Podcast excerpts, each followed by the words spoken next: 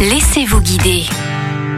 Petit détour dans le nord de la France où nous attend une exposition très spéciale au Louvre-Lens. Nous sommes avec Marion Charnot, chargée de projet et de médiation au musée du Louvre-Lens. Bonjour Marion. Bonjour. Est-ce que vous pouvez nous rappeler l'histoire et le concept de ce musée? C'est un euh, très beau musée qui a ouvert il y a un peu plus de dix ans, qui est un peu le petit frère du musée du Louvre de Paris. C'est un très beau euh, bâtiment contemporain qui a été euh, créé par l'agence japonaise d'architecture Sana et qui regroupe des œuvres qui proviennent du musée du Louvre de Paris et également euh, du musée du Quai Branly, euh, qui sont présentés en une très longue galerie du temps. Et puis, euh, plusieurs fois par an aussi, on accueille une grande exposition temporaire sur des sujets qui sont très différents. Et l'exposition temporaire en cours depuis plusieurs mois, c'est l'exposition d'animaux fantastiques. Alors, cette exposition met en valeur cinq créatures fantastiques principales, qui sont le dragon, la licorne, le sphinx, le griffon et le phénix. Et l'idée, en 250 œuvres, donc qui sont très variés, hein, des sculptures, des peintures, des objets d'art, des extraits vidéo. On va vous raconter l'histoire de ces animaux depuis l'Antiquité jusqu'à aujourd'hui. Et en fait, on va questionner dans cette exposition les rapports euh, de passion qu'on entretient avec ces animaux qui en fait sont très ambivalents parce que à la fois ils génèrent chez nous euh, une forme de terreur et de respect aussi. Et en même temps, on les admire, on en a besoin parce qu'ils nous font rêver. Allez, faites-nous vivre cette exposition. Combien de temps il faut prévoir pour en profiter au maximum? C'est quand même un beau parcours avec une belle scénographie, des couleurs, environ 250 œuvres. Donc si vous voulez vraiment les apprécier, pouvoir avoir un aperçu global de l'exposition, je dirais qu'il faut compter au minimum une heure. L'avantage, c'est que c'est un sujet qui touche vraiment tout le monde parce qu'on a euh, tous des souvenirs euh, d'animaux fantastiques qu'on a vus dans des BD, dans des livres, dans des films, dans des dessins animés. Donc c'est une exposition qu'on va pouvoir faire dès le plus jeune âge. Donc vous pouvez vraiment venir en famille avec des enfants qui sont petits. Il n'y a vraiment aucun souci.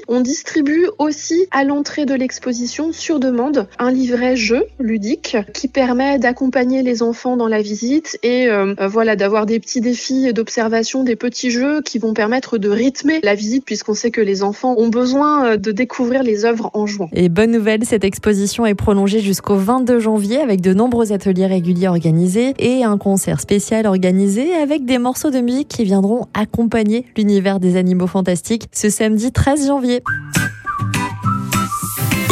Toutes les chroniques de Sanef 177 sur sanef177.com.